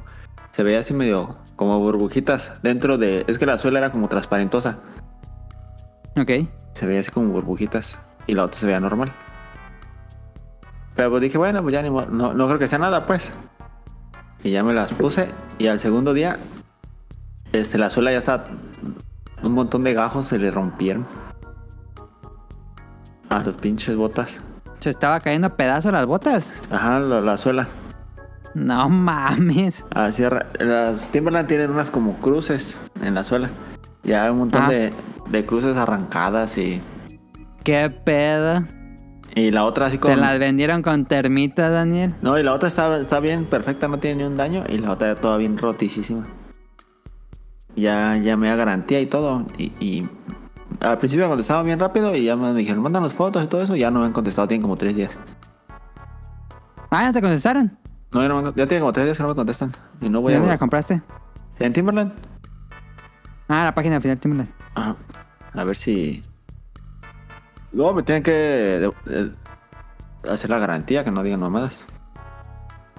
No mames, pues sí. Nunca me había pasado, fíjate, con Timberland. Se supone que son para durar. Qué suerte tienes, Daniel. Ajá, y tengo un chingo de pares y nunca me había pasado nada más así. ¿De Timberland tienes muchas? Timberland tengo ocho pares. ¿Pero qué, es, qué será? ¿Que están mal hechas o realmente Sí. el material? No, yo creo que están mal hechas porque una se rompió toda y la otra estaba bien, no le pasó nada. Pero eres fan leal a la marca y seguirás comprando Timberland aunque te haya pasado eso. Pues es que está mal hecha una, eh, está mal el material. Yo digo que esa. Porque están bien Ok. perras las botas. Sí, yo, yo porque tengo botas de Timberland de. No, manches, yo creo de seis años con ellas y todavía están bien buenas. Seis años. ¿Sabes fácil, sin pedos? ¿De hace seis años o cuando tenía seis años? No, de hace seis años. Ah, dije, no mames. Y, Bueno, sí, sí, sí, sí. Y pues esas pinches botas también carísimas, así como para que salgan así, pues no mames. Te salieron muy caras esas que se destruyeron. Salieron en 3.200, 3.300. algo Ah, pues sí está caro, sí está caro. Ya están caras, caro. pero son. Lo vale pues el precio porque te duran un madral. Porque también no te compré unas Caterpillar, me costaban como 2.600 y me duraron menos de un año. No mames. Y. He comprado. Con el calor marcas. se derritieron. No, pero esas. Esas Caterpillar tenían la suela. De esa suela que es como foamy, que le picas con la uñita y se, hasta se deja la formita. Sí, No, me estaban bien comodísimas para caminar, pero pues como como camino- Sketchers. Ajá, pero como camina todo el día, pues ya se, se deshizo la suela de tanto caminar. Ok. se consumió. Pues ahí está el cómprame de las Timberland edición Termita. Ajá. No, y no es que no pensé, no he comprado nada, la verdad. Así que, como, No, pues está bien. cómprame. No. ¿Recomendarías a alguien que trabaja así, eh, pues que, que camine mucho, que compre botas Timberland? Sí, pero siempre y cuando de, de que trabaje, porque a ver, si trabaja, hay Timberland de vestir y Timberland de trabajo. Si compra unas Timberland Ah, ya. de vestir y las Tú compras de para- trabajo. Yo tengo de vestir y de trabajo, pero las de vestir no me las llevo a trabajo. Ok. Pero si compras una de vestir al trabajo, te las vas a chingar luego, luego. Claro, por Porque- eso los modelos. Ajá, un vato, yo te, me llevaba luego mis botas Timberland seguido al trabajo, pero unas de trabajo. Ok. Y al vato le gustaba un resto. Me decía, véndemelas, véndemelas. Y pues yo no las vendía porque decía, pues, ¿qué chiste tiene que te dan unas botas y voy a pedir botas más baratas, van a ir a comprar otra vez? Ajá. Y ya se compró unas, pero el, el imbécil se compró unas de, de vestir. Y le duraron como tres meses, ya las traía bien vergueadas. A la madre, tres meses. Pues es que el vato trabajaba entre máquinas, aceite y todo eso, y ya estaban bien madreadísimas. Ah, ya, ok. Pero sí vale la inversión. Pues para mí sí. Yo he usado de muchas, muchas marcas. ¿Es tu marca favorita de botas? Ya, sí, yo creo que sí. Ok. Sí, sí, es mi marca favorita de botas. Pues ahí está, cómprame las botas Timberland. Pues vámonos a las preguntas del público, que ahora fue un episodio más cortito, pero está bien, creo que nos hemos excedido los últimos, las últimas semanas. Lo- ya, ya era normal el episodio de tres horas, entonces está, está bien luego tener episodios cortitos. Em, comenzamos con Ella. What would you do if I sang out of tune? Would you stand up and walk out on me? Lend me your ears and I'll sing you a song. I will try not to sing out of key. Saludos y espero estén de lo mejor. Van unas preguntas random. Si fueran protagonistas de un Isekai, ¿qué habilidad especial les gustaría tener ahí? Daniel, habilidad especial de un Isekai. ¿Y se cae cuáles son los- los que renaces? ¿O ¿Cuáles son los que Te está como caro. Es que no Sí, la de renacer en un mundo mágico. Ah, y a ver si sabía. Ah, la habilidad de. ¿Cuál habilidad? A ver, dime tú y ahorita digo yo. Deja pienso. Pues estoy pensando en habilidades que hay en RPGs como Flash de mm, Dragon Quest, que es este de transporte. Creo que sería bastante útil. La habilidad de comprar del mundo real al mundo ficticio, como en este se cae del Campfire World Cooking, algo así se llamaba de mapa. Este, esa era una gran, gran habilidad. Y por supuesto la clásica habilidad de Isekai Roto, que es este tener super fuerza y casi casi hacer one hit KO. Son las que se me ocurren. Sí, la habilidad de tener doble experiencia siempre. El de Konosuba que robaba cosas. Ajá. Doble experiencia. Es un interesante. Mm, no recuerdo si hay alguno que tenga doble experiencia. Ese es un interesante. He visto mucho Isekai y ese no recuerdo alguno que tenga relación con experiencia. Hay Isekai donde levelean y llegan a nivel 99 matando cositas. Pero. La doble experiencia es una gran habilidad. Sí, te acorta la mitad todo. Sí, sí, sí, sí. Dice, y otra pregunta más relacionada. ¿Qué es lo que más les hace que les llame la atención un juego? ¿La historia, los gráficos o el gameplay? Pues ya me conocen, siempre digo lo mismo. Este. Para mí un videojuego son mecánicas de juego. Eh, la historia, los gráficos, la música son decoraciones. Para mí un videojuego son mecánicas de juego primero. Siempre voy a voy a me va a interesar más que todo las No es mecánicas cierto de juego. no te gustaba Minecraft. Minecraft tiene muy buenas mecánicas. Minecraft tiene mecánicas de juego interesantes, pero no son mis favoritas, la verdad. Ah, no es cierto. No, sí. Siento que Minecraft tiene que es muy vago, no hay objetivos. Sí, Minecraft es muy libre. Pero Tiene buenas mecánicas. Diría lo mismo, el gameplay es lo más importante. Hay juegos que tienen muy buena historia, pero el gameplay es muy malo o los gráficos son... O es un gameplay regular. Este, también, también puede pasar que la historia es muy buena y el gameplay es regular. Incluso yo diría que al- algunos Yakuza tienen gameplay pues regular, no es la gran cosa. Pero sus mecánicas, sigo, su, historia es bastante divertida. Y lo que me gusta de Yakuza es que tiene muchísimas actividades extra que, es- que eso me divierte mucho. Pero sí, siempre, para mí siempre es gameplay primero, muchísimo más que nada.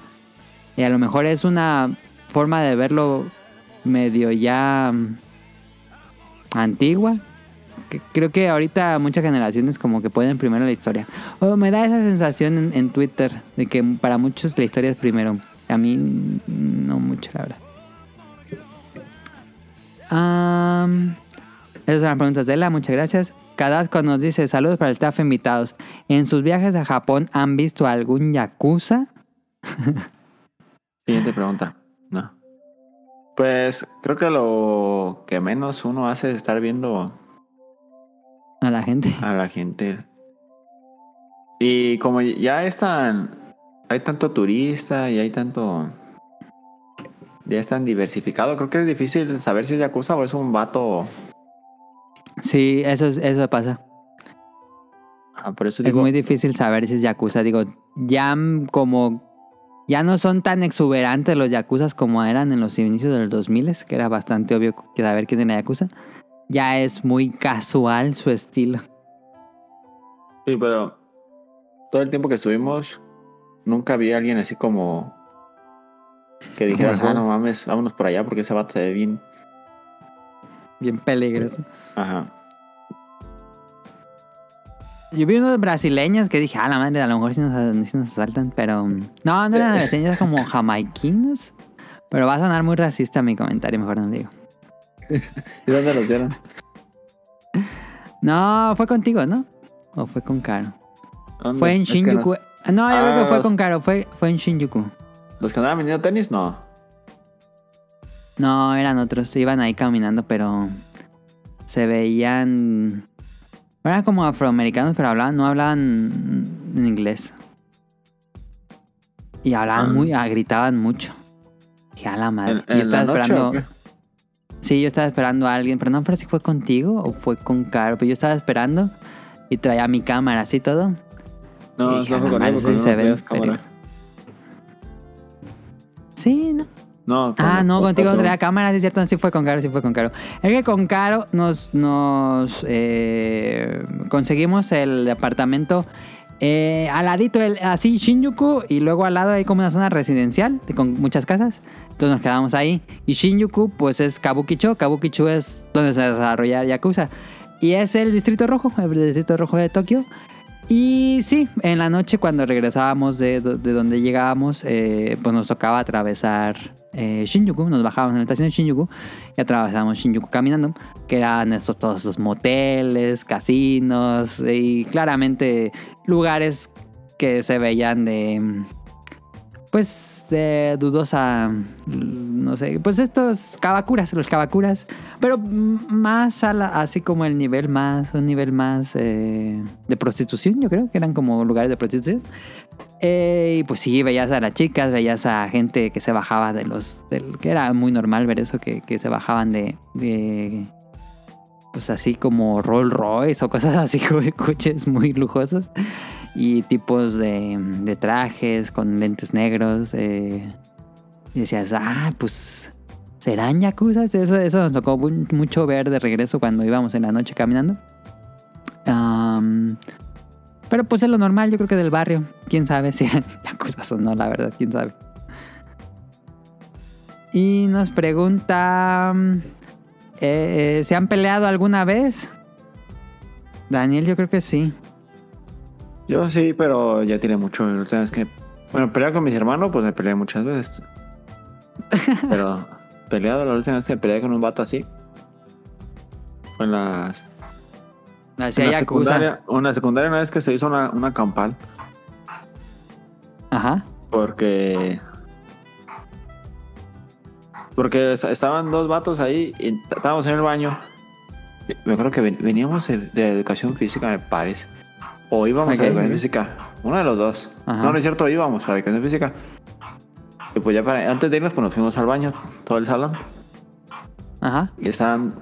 Después ya ves que se juntaban todos, estaban meando. Y un vato se le ocurrió empezar a mear a todos. No mames, el Golden Shower. Sí.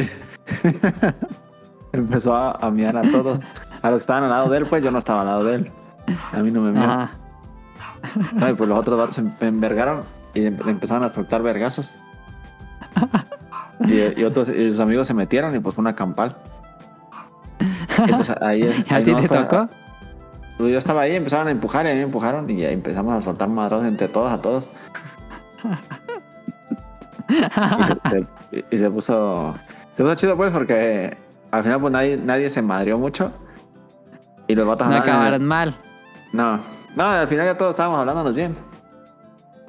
Ah, ok. Y el, el vato, había un vato que sí, que sí andaba bien orinado porque me acuerdo que traía el, el pantalón verde. Y Todo andaba- oscuro. Y andaba, pero traía oscuro en las piernas. No mames, ya oliendo, oliendo a harina todo el día. Ese vato sí, quién sabe por qué. Gran anécdota. Yo tengo una anécdota también de, de una vez que olía bien machino orines que me pasó. A ver, dila de una vez. Que una vez es... Yo era de los vatos que cuando llegaba de la, de la secundaria me quitaba el uniforme y lo aventaba por allá. Y ya este... Y no lo buscaba de nada. Si mi mano lo lavaba, yo nunca lo buscaba de nada. Hasta el... Ya hasta el lunes, en la madrugada, que ya me estaba cambiando, pues ya andaba buscando el pinche uniforme. Y había veces que mi mamá no lo encontraba y pues así me lo tenía que poner mugroso. Y No lo lavaron el fin de semana y... Ajá. Y una vez, no sé, no sé por qué lo aventé a un lado y el perro se había orinado el pinche el, el pantalón. y ahí el trapo absorbió todo. Ajá. Y pues mi mamá me dijo, ah, no, no es tu culpa, tú te lo llevaste". Y, y nomás así como lo, me lo enjuagó y me lo dio, pero ya un resto de orines todavía. Y así, me hizo, así me hizo ir a la secundaria. Todo penado, Daniel. No, olía bien culero y no, me terminé regresando porque olía muy feo. Ah, ¿no te quedaste a clases? No. Yo creo que yo hubiera hecho lo mismo. No, no me metí a clases porque olía bien culerísimo. ¿Y qué hiciste? ¿Llegaste, lavaste el pantalón? ¿Qué hiciste? Ah, no, pues no entré a la, a la secundaria además mi mamá me dejó en la- ahí en la secundaria y me hice güey y me regresé a la casa. Por eso, pero regresaste a tu casa a lavar el pantalón. ¿o ¿Qué hiciste con el pantalón? Sí, regresé y lo eché a la lavadora. Ah, ya.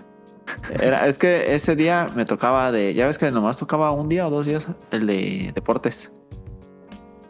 Ah, sí, sí, era el de deportes. Ajá. Ah, ya. No era el verde. Por eso- ajá. No, el mío no era verde, el mío era, es que dependiendo de la, la secundaria que fueras. Ah, mencito a la secundaria Ah, fue verde.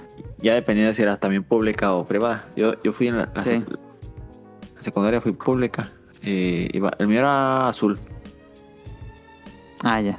Sí, eh, tengo esa anécdota de, de los orines. Pero la de la campal estuvo chida también. Que también me tocó ver batallas campales cuando me juntaba con los cholos. También en la secundaria me juntaba con los cholos. Me tocó ver batallas campales contra... Iban, vamos a ver a los regleros y así van. Nos íbamos... Y ya iba la bola y veían ahí unos vatos iban y les pegaban. No mames. Como en sangre por sangre, así igualito. Sí, sí, sí. sí. No, y les pegaban. No, obviamente pues, no los mataban ni nada, pero daban unos, unos pinches putazones y ya le... Se venían y ya luego... A veces les pasaba al revés, que llegabas y un vato todo madreado con unos chichonzotes en la cabeza y así. No mames. No, es que vinieron los pinches... Los de la primera y me dieron unos putas. Y andaban juntando güeyes para ir a pegarles también. Era muy Pero- común en secundaria que se pelearan entre secundarias. Sí, ah, también me tocó. Pero yo no me metía, la neta no me gustaba meterme en los putazos. No- nunca me ha gustado pelearme. Digo que. Sí, he contado, no, la, no, sí que he contado toda la anécdota del vato que le pegaron y ya nunca regresó.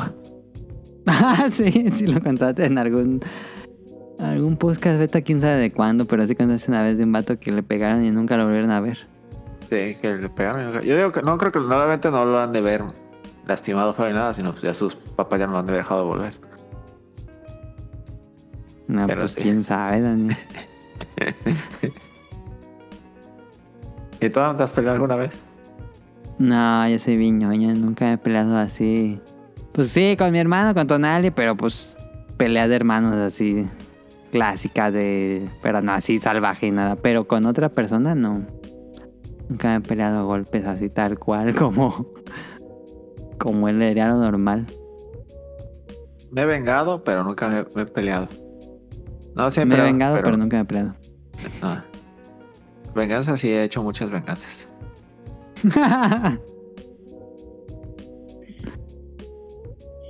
Sí, no es que mejor. no- Pero. que golpear. No te, sí, no me ha tocado así que, que, que- Me ha tocado también que me han querido. Por ejemplo, hace poquito un vato me, quiso pelear conmigo, pero yo no me quise pelear con él, no me estaba riendo él. Porque se quiso pelear contigo. Aquí en el trabajo, porque el vato. ¿Qué? ¿Por qué me quiso Pero de verdad o de, No, sí, de verdad. de broma. Ah, de verdad se iban a golpear. Mira, Él me quería golpear, pero yo, yo, yo no me empecé a reír de él. Porque el vato le subí el material y le dije que le iba a trabajar, y que le hiciera como quisiera. Luego el vato se, se envergó y le dije, bueno, ahorita te lo cambio. Y, y me fui y me siguió. Y me estaba diciendo hacer cosas y le dije, ya cállate, vete para allá. y, y se envergó Qué y me pedo. dice, se envergó y me dijo, ¿qué me dijiste? Le digo, "Que ya cállate, vete para allá. Y me dice, ah, ¿qué te sientes muy, te sientes dule o qué vergas? Y le dije, no, pero. Le digo, no, pero pues ya cállate. ¿Y cómo es la para allá". complexión de esta persona? No, era un pinche vato bien drogadicto que hasta Ah. lo corrieron por eso. Ay, tengo otra anécdota bien chida. Que un vato, un drogadicto ahí que con todo se peleaba. Ajá. Y ya este. El vato Él ya, sentía que andaba en la calle, no andaba en el trabajo. Ajá, ya se, se me hace. De esos vatos que se me, acer- se me acercó así como esos chavos que te quieren empezar a, empujar con el hombro. Ajá. Y ya nomás como. me- me- empecé a ¿Qué reír de él. pedo en el trabajo? Ajá, y, y como vio que. Que no este. Que no le tuve miedo, ya se regresó nomás. Me dijo, no vales verga, y se va. Y ya. Le dije a su encargado, dije, no, tu pinche drogadicto se te salió. Anda diciendo mamadas. Le dije, no, no te lo corro nomás porque no tienes gente. Y el vato dice, no, sí, dice, no, voy a hablar con él. Porque es que en el área que está ese vato, estaba pues ya, ya lo corrieron no era así. En el área que estaba ese vato, está bien pesado, no, no- bien, bien, está No difícil encontrar a alguien que aguante ahí. Ah, ya. Y el vato que estaba. Este. Ahora. Estuvo bien raro porque. Llegó la, llegaron las patrullas. ¿Qué pedo al trabajo? Ajá. Y ya este. Llegaron y se lo llevaron al vato. ¿Qué porque- pedo? pero no es ese mismo, es otro. Ajá, sí, el, el reemplazo. Ajá. Que porque tenía una. Una orden de captura y. A la madre. Y. y ya, pero no me quisieron decir qué hizo. Nunca lo volvieron Sí. a ver. No, ya no ha regresado desde entonces. Eso que fue hace el lunes, martes, por ahí. A la madre. Era una orden de arresto. ¿Quién sabe qué habrá hecho el vato? Pues a quién contratan, Daniel. Pues es que contratas gente y no sabe ni qué pedo, ni qué... ni qué ha Pero hecho, pides antecedentes, ¿no? No pides antecedentes. Sí, sí, pide antecedentes. Pues Sabe, sabe qué pasó con ese vato. a ver, luego nos cuentas el chismecito. No, es que como son cosas legales según en las que pueden incluir a, a la empresa, no, no te cuentan. Ah, ya, sí tiene sentido. Por eso no me quisieron contar. Eres a Cadasco por las preguntas. Ender nos dice, hola, espero estar a tiempo todavía. Como alguien que apenas ha jugado la saga, me parece interesante que la mecánica del juego sea casi la misma durante tantas entregas. ¿Creen que habría sido bueno que la saga tuviera más cambios en el gameplay principal como con Like a Dragon? Recordemos que los Yakuza tenían, eran estos beat'em ups tipo RPG y Like a Dragon ya es un RPG por completo. Em,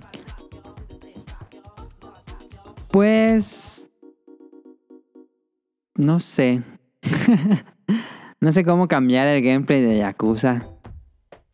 Digo, lo cambiaron con, por turnos, pero no sé si antes hubiera sido bueno que lo cambiaran antes.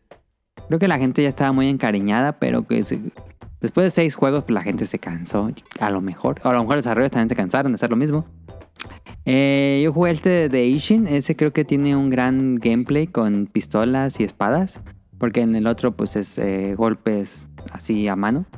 Em, porque creo, creo que ese puede ser un buen cambio, el tener armas. Y también cambiaba el estilo, por ejemplo, en Yakuza 5, Yakuza 4. Cada capítulo era un personaje diferente, entonces cambiaba el estilo de pelea. Pero, pues, creo que estuvo bien. Creo que estuvo bien que cambiara a por turnos apenas. Este, y que dejaran todo este beat'em up antes. El nuevo que va a salir, el de Ryu. Ryu. Kiryu, Kazuma Kiryu. Este. Sí va a ser el tradicional de golpes normales. Y nos escribió también Jesús. Aquí va. Creo que los juegos de Yakuza no eran bien recibidos por la crítica en los sitios especializados y por la falta de contexto y de lo japonés por parte de la cultura occidental. Sin embargo, son grandiosos juegos con buena historia y que mejoraron el legado de Shenmue. Varias preguntas para el staff invitados. ¿Con qué juego de Yakuza comenzaron a conocer la saga? Yo entré con Yakuza 3. Si no me equivoco, Yakuza 3 es de Play 3. De, sí, empecé con Yakuza 3. ¿Tú, Daniel, con cuál jugaste? ¿Con cuál qué, perdón? ¿Empezaste a jugar? ¿O cuál jugaste de Yakuza? Creo que fue Yakuza 3 también, ¿eh? Ok. Dice, ¿qué juego de Yakuza les ha gustado más y cuál menos? Ah, esa es buena pregunta. Yo, Shenmue 2. Más. Y menos. Ah. no, solo juego el 3, así que pues no puedo. Sí, no. Yo siento que sí, es que...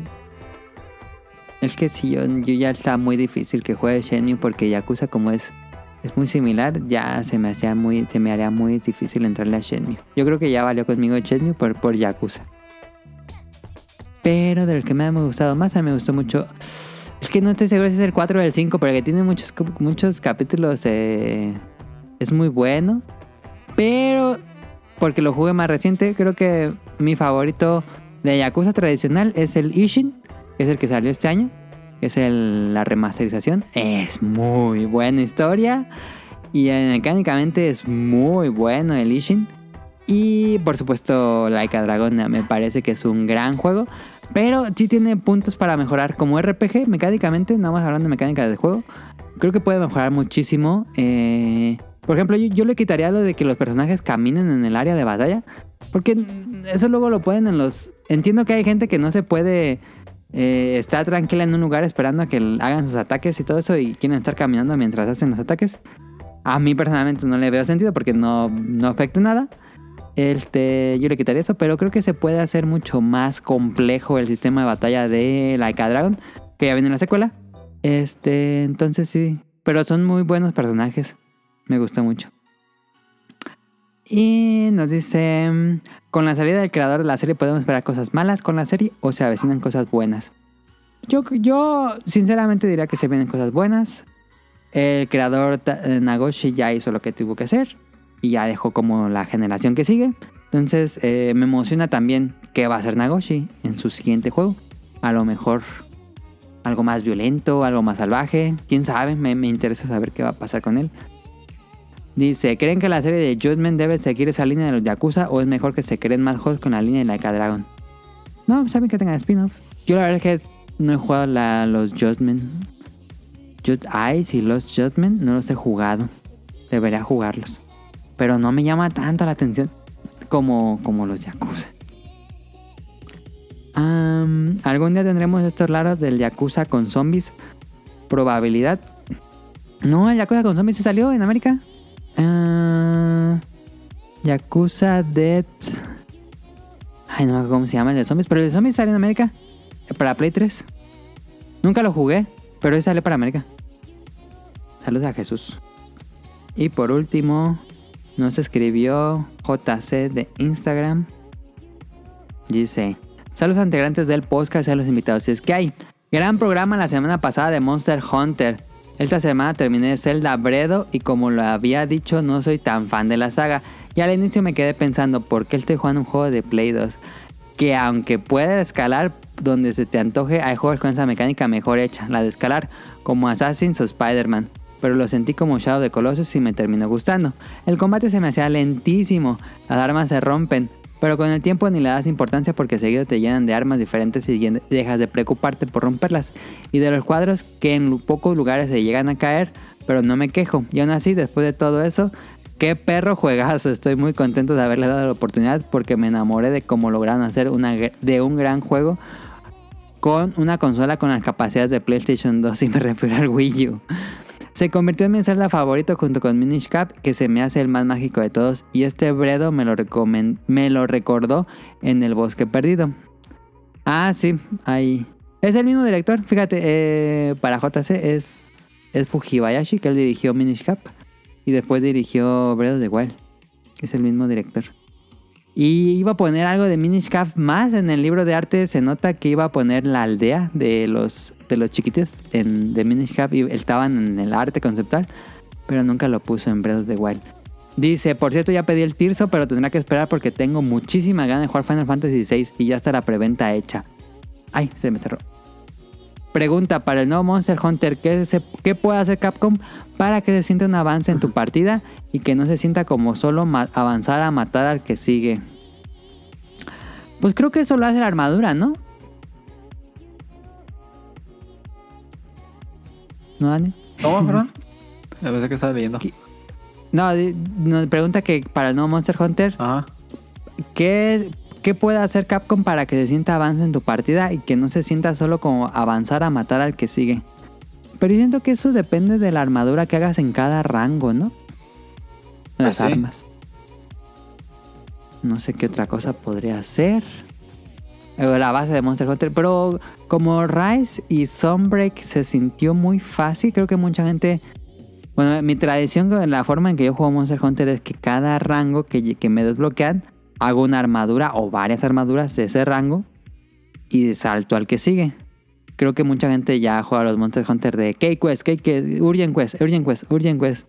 Como que ya no hacen tanto las otras ar- a- sets de armas porque no está tan difícil. Pero pues a lo mejor que te obliga a seguir haciendo armaduras para que tu personaje cambie visualmente y también las armas se vuelvan más poderosas. Pero mm, otra cosa, no sé. Que te deje avanzar más en el mapa. Podría ser también que te vaya desbloqueando nuevas áreas del mapa. Pero quién sabe qué se le vaya a ocurrir a Capcom. Muchas gracias a JC por escribirnos y qué bueno que sí le gustó el Breath of the Wild. Que esta semana sale el Final Fantasy y no voy a acabar Breath- Tears of the Kingdom antes de que salga Final Fantasy. ¿Sale Ya lo preordené. Esta semana sale Final Fantasy si no me equivoco. Esa no me la sabía. No, no quise jugar el demo porque dije, y me va a quedar con muchas ganas y, y sigo jugando el Tears. Pero ya cuando acabe el Tears le empiezo al final. Pues ya, Daniel, acabamos esto básicamente. Dejarle los saludos y nos vamos. Saludos, saludos a Camuy y a Mika. Que Camuy lo pueden escuchar en Pixel Podcast y en Dream Match con César. Saludos a César también. Y a Mika la pueden escuchar en tipos móviles. eh, los Este lunes, según yo, estrena nuevo episodio. eh, que es el de podcast de lectura. Eh, también saludos al equipo del Bolo Bancas, a Nao, a Rol y a Manu. Que lo pueden ver y escuchar en el Bolo Bancas en YouTube todos los viernes a eso de las 9, 10, 10 y media empiezan en vivo. Y ahí pueden ver los episodios viejitos. Y a Rion Jun, saludos a Rion Jun hasta Japón. Que si todos saben, la si- siguiente semana nos acompaña. Saludos a Axel, a Andy, a Heladito, que lo pueden escuchar en la opinión de Helado, que sale los lunes y viernes y a veces los miércoles en la... Te, saludos a, a Serenita, Petit Mermaid la pueden pues ver jugar en Twitch como Petit Mermaid. A veces ponen la cámara o a veces es audio. Y está jugando Tears of the Kingdom. Saludos a Rob Sainz, que lo pueden escuchar en Showtime Podcast. A Jacobox y al Cut, que ya tienen mucho tiempo que no hacen Hobbies and Zombies, creo. Saludos a Jesús Sánchez, que siempre nos escribe semana a semana. Saludos a Lynn, a José Sigala, a Carlos Efesto Mar, a Protoshoot, a Eric Muñetón, al señor Suki, a Gerardo Olvera, a Jorge Guerrero, a Mauricio Garduño, a Gamer Forever, a Gustavo Mendoza, a Gustavo Álvarez, a Andrew Lezín, Marcos Bolaños, a Vente Madreo, al Kike Moncada, a Carlos Adrián, a Cadasco, a Helter Skelter, a Daggett, a Yuyos y a Torchic. Eh, saludos a todos. Nos vemos la próxima semana. Recuerden seguirnos en arroba podcastbeta en Twitter. Tenemos únicamente Twitter y tenemos efemérides, videos, trailers, noticias de videojuegos. Eh, y eh, pues si quieren suscribirse a los canales habituales de podcast que eh, estamos en Apple, en iBox y por supuesto Spotify, que es el más popular. Eh, cada, semana tenemos nuevo episodio. Y en langara.net pueden escuchar los episodios viejitos y ver noticias de videojuegos y escuchar el Showtime Podcast. Eso es todo por nuestra parte. Muchas gracias a Daniel que me acompañó esta noche. No pudo estar caro, eh, ni Tonali, pero, pero le agradezco a Daniel que me acompañó. Si no iba a ser un monólogo esto. Eh, Y ha sido más divertido. Y pues muchas gracias a todos los que escucharon esto, a los que comparten los tweets y a los que nos escriben. Pase una excelente semana. Daniel, ¿tienes alguna anécdota final o esa era la última anécdota? Ah, no, no, no. ¿Una anécdota de qué? Ah, se había dicho que tenías una anécdota muy cagada, pero era la de La del vato que, la que se, le llevó llevó la policía. la Ah, fiscalía. ya, ok, ok. Sí, pero... Sí debo tener anécdotas, pero es que las tengo que pensar y no me acuerdo de ninguna. Ok, no te preocupes. Eso es todo por nuestra parte. Eh, nos vemos hasta la próxima. Bye. Bye, bye.